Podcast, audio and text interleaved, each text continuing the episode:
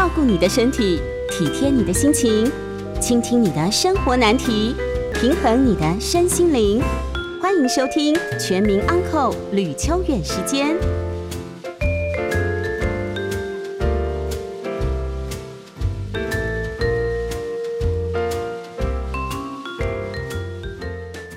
欢迎收听九八新闻台每周晚上八点播出的吕秋远时间，我是吕秋远。那么今天是一一年六月三号，那么端午节，呃，祝各位听众朋友端午节愉快哦。那么今天我们很多同仁还是很辛苦，一样来电台这边上班哦。因为照理说端午节连续三天，但是其实目前还没解封啦，大概也没有太多地方可以去，而且我们其实电台防疫措施做的还蛮好的哦。好。那无论如何，各位还是要注意身体健康哦。那么我们今天要来谈的是法律时间。那么这个法律时间，我们大概会找一些跟时事相关的主题，跟各位听众朋友分享一些呃有意思的法律见解哦。那我们今天要来谈的，其实呃原本要谈的题目，跟最后我们决定要谈的题目有一些不一样哦。我们在之前原本今天我们想来谈一些车祸跟房租的。押金问题哦，但因为今天呢，呃，应该说昨天哦，昨天早上，呃，有一个新闻公布了哦。那这个这个新闻事实上来讲，它算是影剧新闻，但也算是呃，我们讲说所谓的法律新闻。那么这个影剧或法律新闻也不是发生在台湾，是发生在国内，呃，是发生在美国，所以有一些呃，就是相关的议题可以做讨论哦。那我们前半段会先简单介绍一下一些背景，然后跟听众朋友描述一下说后来为什么会变成这样。因为很多人在看这些所谓的转播也好、直播也好，或者是其他人的转述，可能对这个议题还不是很清楚，但知道好像有这样的一件事，所以我们先做说明。那我们下半段再来讨论一下这件事如果发生在台湾会有什么样的情况啊？那么我们今天要来聊的是两位艺人，呃，一位是强尼戴普。一位是安博赫德，这两个夫呃这两个前夫妻所发生的案件哦。那么简单来说，大概是这样。呃，强尼戴普跟安博赫德他们两个人原本是夫妻，他们其实是在拍片的时候认识的哦。那么经过一段时间的认识了解之后，他们在二零一五年结婚，大概在七年前结婚。可是呢？这个结婚的时间很短，大概一年左右就离婚了。那么安博就是女生啊，太太在离婚的时候也提出说，先生有对我家暴，好，那闹得沸沸扬扬，讲得非常的可怕，就是把强尼戴普就是演那个杰克船长啊，那么在《神鬼奇航》里面演杰克船长那一位，把他描述的非常的难听。那在这样的情况呢，强尼就是跟他有达成协议，说好，你不要再讲了，我们就离婚，我给你七百万美元，各位七百万美元两亿多嘛啊，他说我给你七百万美元啊，那这件事情就当做分手费，我们事情就到此为止，你也不要再对外讲任何话了。那安博就说，我才不需要你这七百万，我跟你讲，这七百万我会捐出去了啊。那好，两个人就这样讲，这七百万后来成为了这一次诉讼的焦点之一哦。好那么这件事情，二零一六年原本就离婚了嘛？那结果呢？各位不知道记不记得，二零一八年，也就是在四年前左右，不管是影剧界，特别是美国的影剧界哦，有一个运动叫做 Me Too。什么叫 Me Too 呢？就是我也是。那么我也是，或者 Me Too 这个运动呢，其实它是在讲一个所谓的过去的性侵案。什么叫过去的性侵案呢？很多人在过去被家暴、被性侵，但因为在二十年前、十年前、三十年前，民风比较保守嘛，所以你要讲出来，当时那个人可能还有权有势，甚至可以一手遮天，不敢讲。那一直到最近呢，才慢慢的愿意打开自己的心房，甚至愿意去讲出过去这一段很令自己呃痛苦的历史。那为什么讲 Me Too？因为有人说，哦，原来我也是哦。原来我不知道有这么多的受害人跟我在一起。那那时候 Me Too 的这个运动，呃，就是刚刚刚就是很兴盛了哈。那么安博呢，他就趁这个热潮哦，他也讲了，他说：“我是一个被家暴的公众人物代表，我前夫哈长期对我打巴掌、殴打我，然后我前夫是个烂人，他会酗酒，他会吸毒哈，就是大家不要用他啦，这样。那各位，二零一八年那个时候，正是呃杰克船长，就是他在演那个《神鬼奇航》有没有？《神鬼奇航》一二三四五六，反正就是都是我们这位强尼戴普在演的。那《神鬼奇航》当时就。觉得说，哎，你这样这个人品性有问题，我就把他活动砍掉了，戏份也不让他演了。然后呢，英国《太阳报》在那个时候，《太阳报》是类似我们的，诶，《苹果周刊》那一类型的哈，就是他比较专门报道八卦啦，就是什么偷拍啊等等那些案件的这个这个所谓的影剧圈的报纸。那么这个报纸呢，他就用封面直接说。强尼戴普是家暴家暴男，他的标题写 “wife beater”，就是专门在打太太的。那么强尼看得很生气，就对《太阳报》提告。那对《太阳报》提告呢，也是在美国。为什么？因为你说这《太阳报》不是英国吗？对，但他伺服器在美国，所以他就在美国提告。他输了。好，那么这个部分呢，其实当时呃支持同情。安博的人非常非常多，那大家都觉得他是个烂人哦，强尼戴普是个烂人这样子。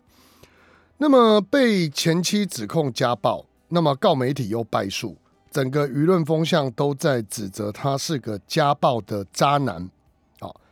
神鬼奇航就不要他继续当船长。那当时各位记不记得还有一部片叫做《怪兽与他们的产地》？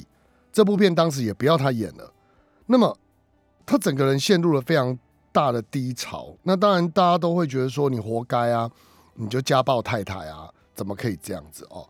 好，后来呢，强尼他就对，就是这一次的诉讼了，他就在维吉尼亚州对安博直接提出妨害名誉的民事诉讼。各位，台湾记不记得我讲过很多次，台湾哈在这种诉讼上面有刑事跟民事，刑事诉讼，好，我们讲所谓的刑事诉讼呢。他在提的就是，他在探讨的就是加重诽谤、诽谤、公然侮辱，这是台湾啊。民事的话，还有另外的民事求偿。那么当时呢，呃，强尼戴普就对安博在维吉尼亚州提出这个妨碍名誉的诉讼。为什么提出民事诉讼？因为在呃美国是没有刑事的诉讼的，就是说你要提出刑事的告诉，那个是妨碍名誉罪。基本上在美国是不存在的哦，只能提所谓的民事赔偿。那么当时他就要求他要赔偿五千万美元，这数字很高诶，五千万美元差不多多少？大概一亿多，呃，十乘以三十，大概是十五亿台币。啊，他要求他赔十五亿台币。那安博呢更狠，他说：“你告我是不是？好，我也反过来我要告你。”他要求强尼戴普要赔。一亿美金是一倍哦，就是你告我这么多钱，我就要求三十亿，你要赔我三十亿，这样对他们来讲，钱都越来越起，啊，一来一去的，搞不懂。好，最后各位，这个是陪审团在呃决定的哈。陪审团听了这两边的说法以后，最后面呢，他认为安博要付给强尼戴普一千万美金的补偿性赔偿，就是他认为应该要补他一千万。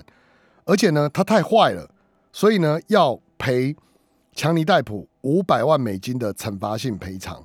那但因为维吉尼亚州的规定是精神慰抚金不能那么高，所以法官后来把它减到三十五万。总共强尼戴普胜诉一千零三十五万美金，也蛮多了哦，三亿多。他之前才给他七百万美金。那我我刚不是讲吗？这件事情其实后来有在吵了，在吵什么？在审判的时候，其实。呃，强尼戴普的律师啊，就去质问那个安博律师说：“哎，啊你那个七百万后来有没有捐？”他说：“嗯，我是想捐呐，可后来他告我的时候，我就没捐了。我这七百万拿来当律师费啊。这件事当然也会影响到陪审团的新政，就是说啊，你怎么好像说话不算话那种感觉？不是说收了老公的钱你要捐出去吗？这样啊，你没捐这样，好好，这是。”呃，强尼戴普告安博的部分，他胜诉了，赢了一千零三十五万美金，大概折合台币三亿多这样子。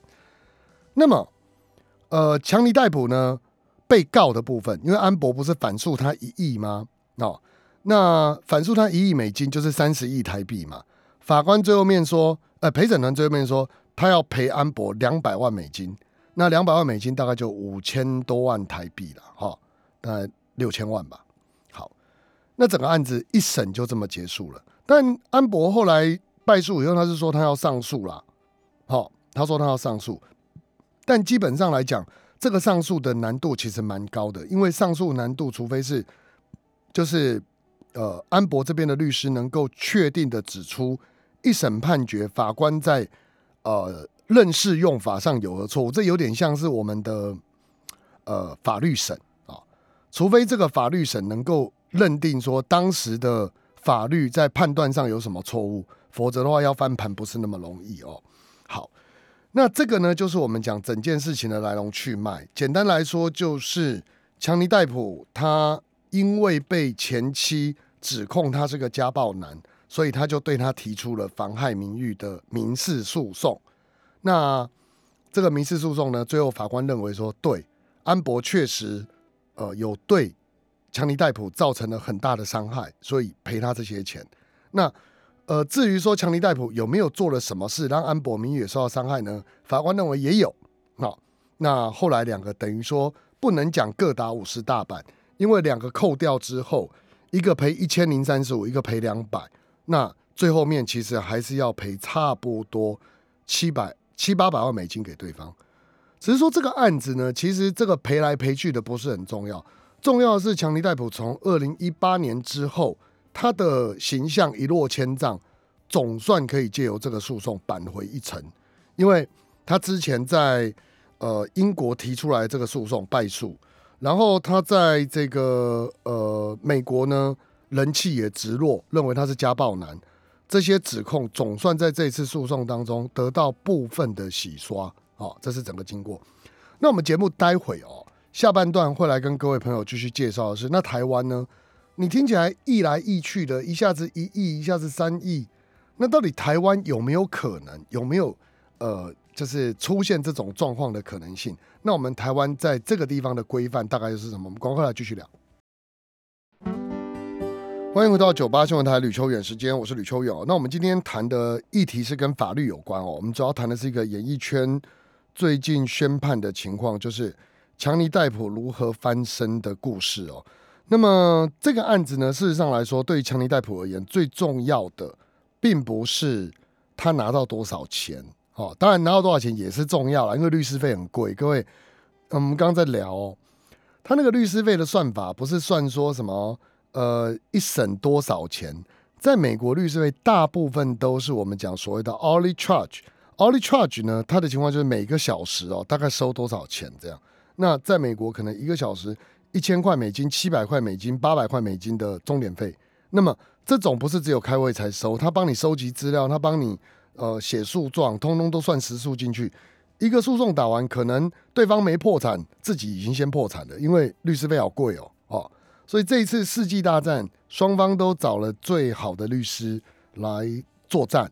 那当然，结果是这样。其实对于强尼戴普而言，他的重点在于之后他在演艺圈里面就比较容易再继续呃接到一些呃重要的片子来拍，而不会说一直被冠上所谓的家暴渣男的阴影哦。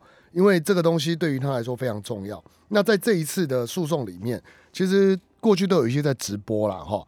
那各位看到这个东西跟台湾大概有很大的不一样的地方。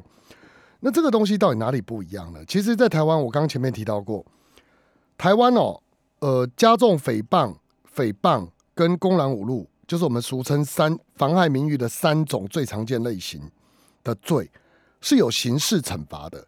但在国外是没有的，因为国外认为说，就这个部分对于人格权的影响，判赔当然可以，但是如果入刑罚，他们认为没有必要性。这个大概跟我们以前的通奸罪一样哈。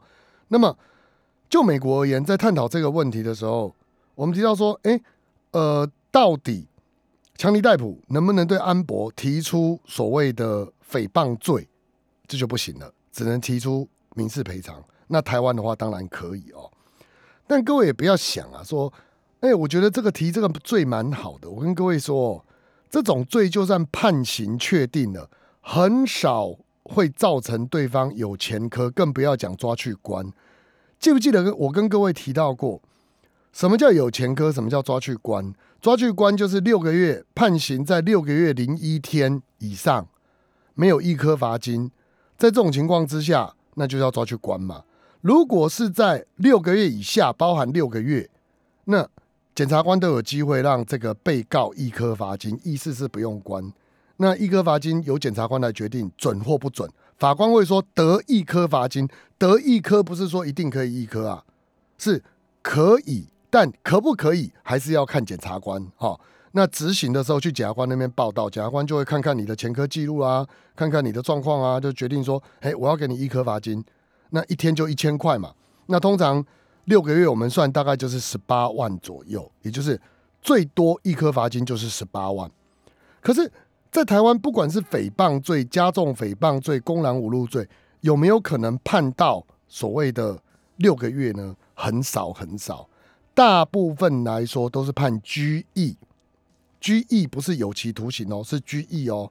好，那各位同同就是各位观众，如果在想这个问题的时候，可能就会想说，那拘役跟有期徒刑有什么不一样？有期徒刑啊，它是什么？就是我们讲说构成前科的要件，就是我们要去申请良民证，俗称良民证，叫做无犯罪前科记录表，俗称良民证。去申请这个的时候，如果被判有期徒刑，而且没有宣告缓刑，一般而言，哈就不能够拿所谓的良民证。那么，如果判拘役，不管有没有宣告缓刑，都可以拿到良民证。拘役为什么？因为拘役不是有期徒刑，拘役跟有期徒刑是不一样的东西啊。所以呢，加重诽谤、公然侮辱、诽谤罪，一般而言判拘役的比例非常非常高。所以这个刑罚其实留着不留着，我个人认为没有那么重要，一般人大概也不会害怕啦。就是说，你告我，我在网络上，比如各位，你看哦，我们在网络上骂人家怎么样，或者在网络上讲人家的隐私哦，那么而且是捏造别人的隐私，讲的非常难听。那通常这个人要是告对方的话，一般而言大概都是拘役啊，拘役。所以很多人问我啊，他说律师啊。那我被人家这样告，对方要求十万块，我不要赔。我通常跟他讲，如果你真的有乱骂人家，哦，真的有乱骂人家，刑事加民事，你大概赔五万上下都算合理。为什么？因为你拘役可能，我举个例子哦，拘役三十天，一颗罚金就是三万，对不对？外加我们民事赔偿，如果对方提起，我们可能要赔人家的。大概是五千到五万这个 range 之间，看我们是不是很有名啊？很有名的，比方说王世坚啊、马英九啊，哦，或者是什么呃，就是总之呃，总之政治人物啦，或是呃很有名的网红啊，很有名的什么这种，你破坏人家名誉，可能可以上个一二十万、五六十万，但各位。我们的金额有没有可能类似所谓的呃美国这样的判法？说，哎，我们一判就是几亿这样。我跟各位说，这个机会不是渺茫，是没有。什么意思呢？就像我们之前讲侵害配偶权，来，我的先生、我的太太外遇，我的先生、我的太太外遇，而且跟别人发生性关系。罪证确凿，嗯，现在没有罪证，那不叫罪证啊，证据确凿。我到法院去提告民事赔偿，各位判多少？一般而言就是大概四十万上下，五十万、六十万不等，可能七十万、八十万很高了，上百万非常少见，一百五十万以上太少了，除非有生小孩，好，而且次数严重，时间很久。各位想想看。侵害配偶权的精神赔偿，我们就是俗称精神赔偿，法律上叫精神慰抚金，就是那些钱而已啊。所以强尼戴普告安博说：“你要赔我五千万美金。”在台湾会出现什么情况？他真的这样告，第一个会有一个裁判费的问题。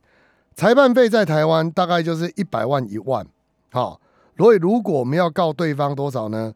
我们要对方那个呃，比如说十五亿，十五亿我要缴的裁判费就是一千五百万的裁判费。各位，裁判费就一千五百万台币，这是一个很惊人的数字哦。你提了以后呢，这个钱赢了会还你吗？不会，赢了就是对方要付，输了输了法院就没收，就这么简单。所以打这种民事官司，第一个在台湾它的数字非常的高，你的裁判费也很高。除非你是附带民事赔偿，可是附带民事赔偿不用缴裁判费哈，它跟民事赔偿不一样的地方在这里。可是，在台湾，即便你缴了这个裁判费，法官会不会真的照这样来判呢？非常少见。为什么？呃，我们承袭的法律是德国法居多，我们其实有混很多不同的法源呐哈，但台湾的法律混德国法的主流比较多。德国人在这个地方看事情是很务实的，他认为哈，精神赔偿这种东西其实有点虚无缥缈。为什么呢？因为法律不是让这个人来赚钱的，而人格权被侵害这种事情，你说你很痛苦，请问你多痛苦？很痛苦，多痛苦？量化给我看，量化不出来嘛？在一个务实的思维法，就是务实的法学思维之下。他们会认为说，你去跟对方要这种所谓的精神赔偿，事实上来讲，举证的程度要怎么举证？那比方说，我把一个人杯子打坏，我总会有一个杯子的价钱，对不对？好，你就赔这个价钱就好。这是德国人的思维。那你去考虑到海洋法系的思维，就是英美法那一套，他们在想这个问题就不一样了。他想的问题会考虑到人格尊严、人权。还有所谓的心里面的伤害的慰抚金，在考量的时候要怎么考量？它放宽的程度就会比大陆法系要来的多。大陆法系在思考这个问题的时候，相当的严格且严谨。好，所以呢，像我之前就跟各位朋友举这个这个举例过，我们家的小狗被打死，好，那毁损罪可能有，可是如果是不小心撞死。请问，我跟对方能够要什么？就要求小狗的这个这个钱要还我啊！好，请问小狗一只多少钱呢？哦，不是啊，这只狗我养了二十年呐，跟我感情非常好哦。那多少钱嘛？以它这一类型的狗在市价上面多少啊？米克斯啊，米克斯赔你三千哦。各位懂吗？你说不是啊，三千三千不足以买我内心的伤痛啊！我养了它那么久。嗯，你养它那么久，它也陪你那么久啊。那呃，不然你举证嘛？这一只狗在市价上多少钱？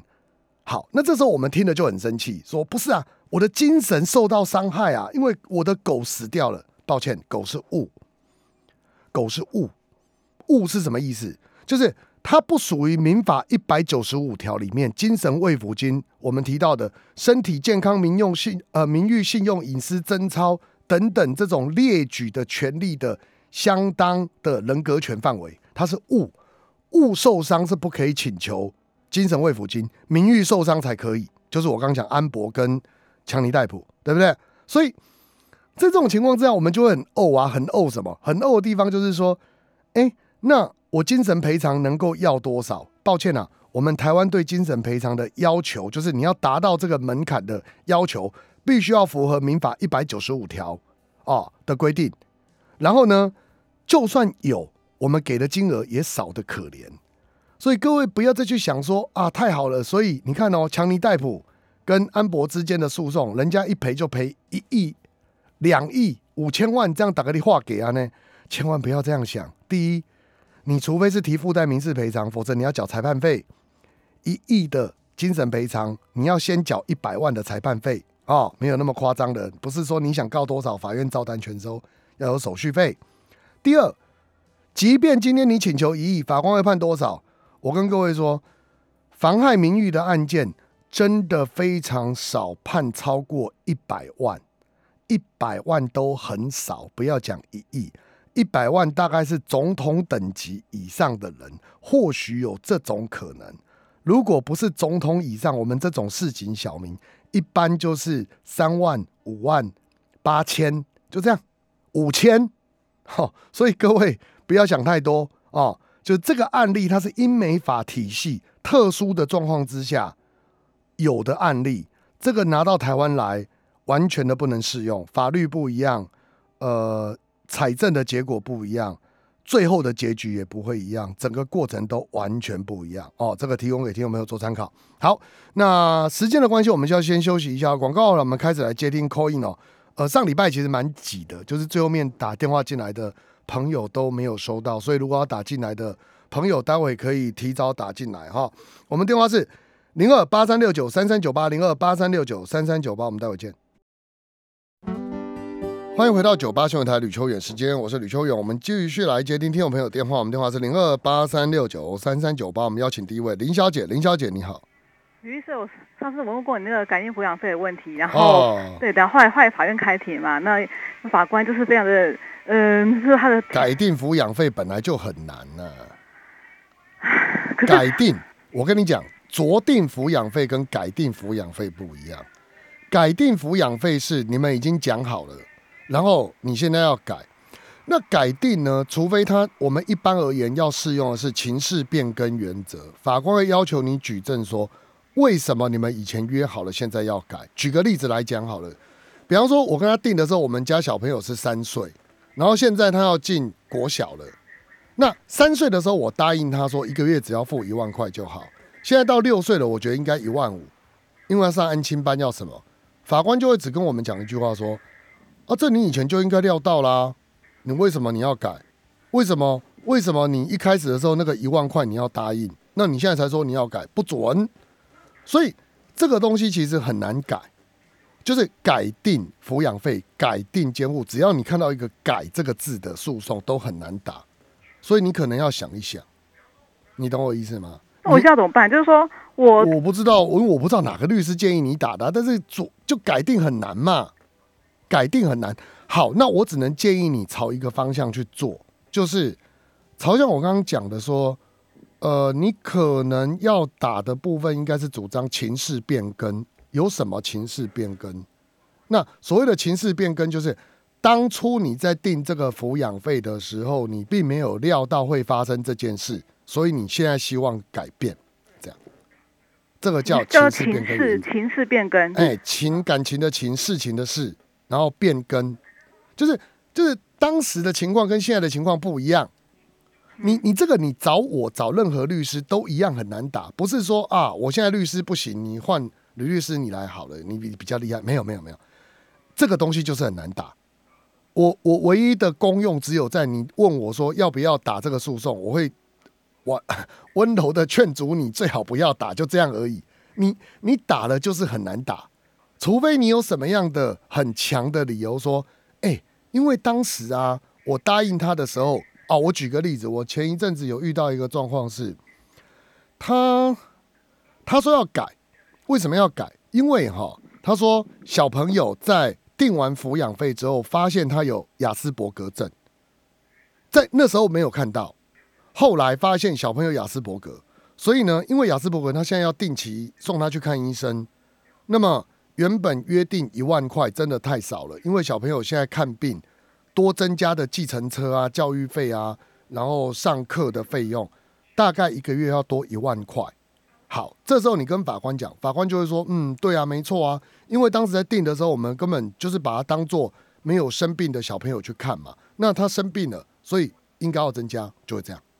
其他的你要增加不行呐，懂我意思吗？很难呐。哎，我我我知道，我知道你意思，我懂。可是我我意思说，他之前是判定是以他他的薪水很少去分配这个比例，以六万跟我的三万多，但是事实上他的薪水并不止六万，他没有包括那个。那是那你当时等一下。那我如果是法官，我说当时你要查清楚啊，人哦，你要这样讲哦。刚刚我讲的，人的薪水也会不断的增加，人的薪水会不断增加的意思是说哈，你在定这个约的时候，除非你知道他骗你，就是你现在才知道他骗你。我举个例子哈，他就是骗我啊，他就说六万，那你就要举证六万，对，那你就要举证，你你不能说当时是六万，他现在变成八万了，所以要跟着涨。法官也不会买单，法官会说：当时你就知道他的薪水有可能涨了，你能主张的是什么？是说当时他六万，他说的，事实上当时他是六十万，他骗我，所以我要涨，这样就可以，听懂吗？那你就要去举证他骗你这件事，那这个就看你的方法了，就这样。那他是说那时候那当时离婚的法官有调那个资料，他当年的年收入，但是只有那一年根本就不准。他他说我那时候我就可以去调卷看那那一年的资料，可问题就算是那一年调出来，我我怎么知道？我是后来现在打这生意财产官司，我才知道他原来他每年年收入都是稳定的，也是很高的一个状态，不是只有当年。好啊，你就试试看啊，因为基本上来说，我觉得这个东西是当时有没有处理好的问题啦，那你就。再试试看，但我还是提醒你一次，嗯，改定是很难的，就这样。那如果我可以证明说他当年他的他的每年的年收入，他的分红都很高，可他没有说分红，嗯，不固定，可是可是市场对，但是市场分红是固，可是租客是固定，租客不一样，租客在分红是每年都有固定来源的分红。那如果假就算是这样，我可以证明这样，然后就可以。调呃重新分配这个抚养费的的那个比例吗？嗯，一般而言不行，因为就像法官讲的，分红其实不确定，他也有可能公司营运不好就不分红啊，也有可能啊。可是他是有哪种比较大的公司？哎，你不要继续讲了，继续讲下去，那个大家都听到，哦哦哦，他要知道你先生是谁，我跟你讲，不要再讲了。好，所以那所以我的意思是说，我真的很无助。怎么怎么办呢？我的看法是，我觉得。就打诉讼还是打嘛，但是我的意思是说，呃，你不要想太多啦，这跟律师的好坏跟跟你的诉求其实比较有相关的，应该不是律师的，就是你换我也一样啦，不会比较好啦。就是基本上这一个题目的重点应该摆在我刚刚讲的，就是你怎么去证明哦，就是你先事实上在。一开始的时候，金额是骗你的，你有没有办法去证明这一点？这才是这个案件的重点呢。那你就试试看吧。那那那那就就是我的意思说，就算是这样，他们好像嗯，那他他有没有可能因为小朋友学才艺，就是需要很多的培养的那个？不行，那个东西是一开始就要讲好的，你就是没讲好啊。所以你现在要改真的不容易啦。但是你要试，我当然我没有意见了。那我现在的方向，我的意思说，我我我我就是他，就算总金额没办法提高，还是按照那个行政主主机总处的的那个消耗性那个那那个去定好。那但是至少那个比例分配不是他原先六万跟我三万的比例。哦，对啊，对啊，对啊，你就是要举证这一块啊。对，你要举证这一块，对，这是可以的。就是说，你去举证一件事，说这个就不是情势变更，这个就比较类似法官你被蒙蔽了。因为他一开始的时候是骗您的，他根本不只有六万，他的年薪是比方说一百二十万，嗯，对不对？那你就去举证嘛，这个就可以了，试试看好不好？那为什么这个法官说当年那个离婚的法官他已经判了，我们就不能去质疑已经判定判判决？说等于说那个法官当年呃，就是一不管是被骗还是怎么样，他说我我就不能去质疑已经判定了判决，我那时候应该上诉。可是问题是这样，我那我何必出这个改进图啊？如果按照他的逻辑。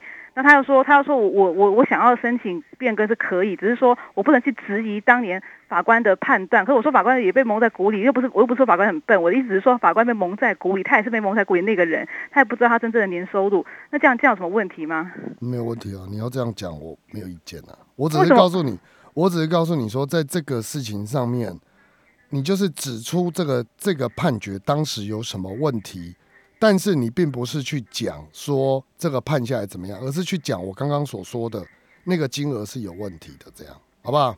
哦，那那我可不可以找你帮忙？我我呃，你我刚刚讲了，这跟哪一个律师没有太大。可是我现在是没有律师，我是我是我这个案子我是没有律师的，我我这个我这个好了，再想一想了哈。我可不可以打电话给给到你事务所，我们讨再讨论细节，好吗？再想想哈，我们先接下一位电话哈。来，林小姐，林小姐你好。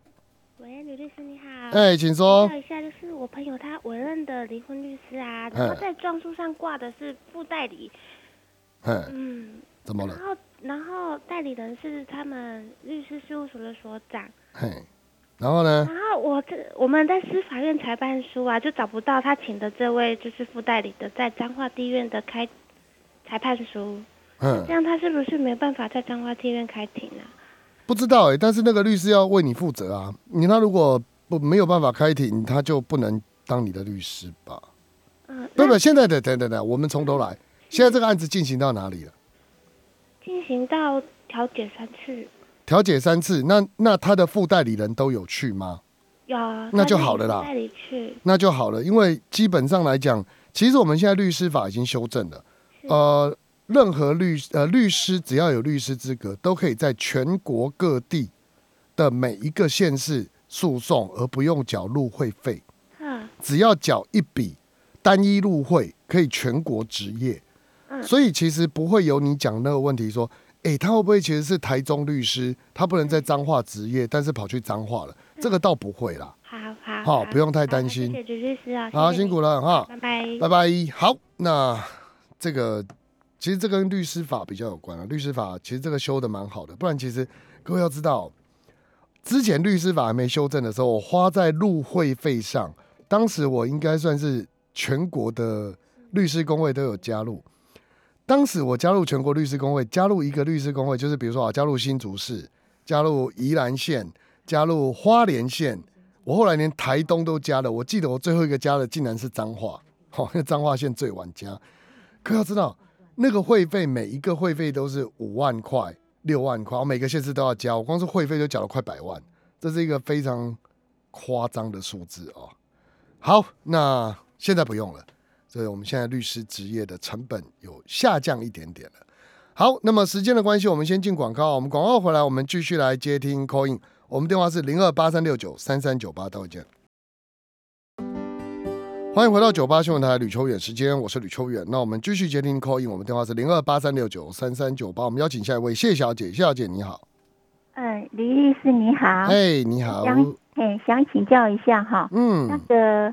我们现在这一栋房子哈，他们以前是透天处，就是自己家族一整栋哈。嗯。那现在他们兄弟姐妹都各自卖掉。嗯。等于说一楼到四楼哈，现在每个楼层都是都是哎别别人这样住进来。嗯。啊啊，在之前哈，他们自己家族的时候，四楼跟五楼他们的装潢是，哎装潢成就是主。就是可以共用的，嗯，那现在我们每个楼层大家都用哈，那五楼变成是违建，我们可以要求他拆掉吗？五楼是违建，为什么你们要要求他拆掉？五第一个五楼这个违建是什么时候之诶什么时候盖的？嗯，就八十四年以后吗？还是八十四年以前？以前啊，很早以前盖的那个是属于缓拆的项目，哎。所以就不行了，哈。不是不行，那为为什么要叫他们拆？诶，因为我们要上去查水表啊，哈，或者，诶，那个五楼是不是公社？哎，对，五楼就是变成那个顶屋顶就对了啊。他们给人家加盖，谁给人家？哎，就是早些那个家族，他们给人家加盖。我个人本来是只有一到四楼嘛，我觉得这个问题会有一点点复杂啦。你可以到法院去提告，最简单要解决这个问题的方法就是提告，主张说你们有去看水表的权利。啊，好，主张就是说，比如说我们都不能上去。哎，被告应容忍，好，被告应容忍某路、某条路、某条巷、某条号几楼的住户。好，前往探看水表，你可以提出这个诉讼，只能这样跳。哎，这是一个方法。那呃，你至于说你要他拆掉，这个恐怕比较困难。那不然的话，另外一个方法就是，呃，如果没有出入口，独立的出入口，你可以考虑提分割共有物的诉讼，就把它拍卖掉也可以。但是。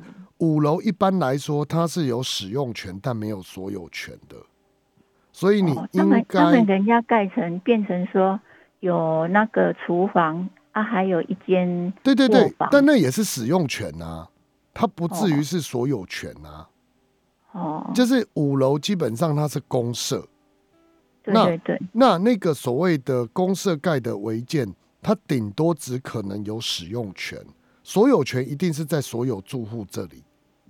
所以，如果卖掉，如果他卖掉之后，这个五楼是变成是一个全新的人在使用，那个人也很有趣，他买到的应该只有使用权，没有所有权呢。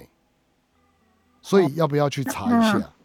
那现在怎么办？我还是有点没听懂。怎么办？哈，就是你可以要求，能不能要求拆掉？我觉得有困难，因为当时在盖的时候，一定不愿意。不是不愿意，我说依法要他们拆掉，可能会有困难，因为当时他们盖的时候，我们都知道。